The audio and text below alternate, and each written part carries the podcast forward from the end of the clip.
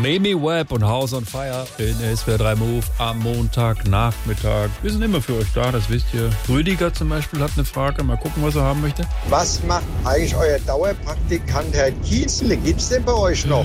Wäre schön, mal wieder was drüber Lustiges zu hören. Ja, aber Rüdiger, du kannst doch nicht den Namen in den Mund nehmen.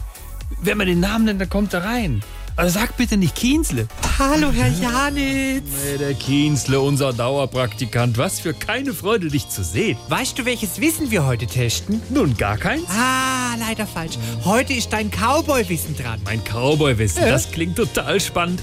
Aber das hier ist eine Radiosendung. Und da kannst du nicht einfach mit einem Und Cowboy-Hut hier rein. schon geht's los.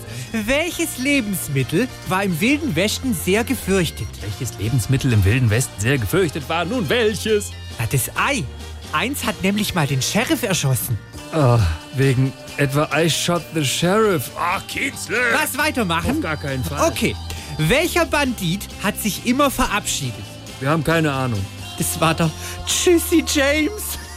Tschüssi, verstehst du? Ja, ja, ich verstehe. Toll, das haben wir jetzt geklärt. Dann könnten wir also weiter. Ab, ab, ab, ab, ab, ab. ab. Welche Berufsgruppe hat damals immer geflochtenes Hefegebäck aufgespürt und festgenommen? Da muss ich in Geschichte wohl mal gefehlt haben. Also welche Berufsgruppe hat geflochtenes Hefegebäck aufgespürt und festgenommen? Na, das waren die Zopfgeldjäger. Ah, jetzt reiß, komm Kienzle raus! reite Gitter raus. Gottes Willen ist es wohl.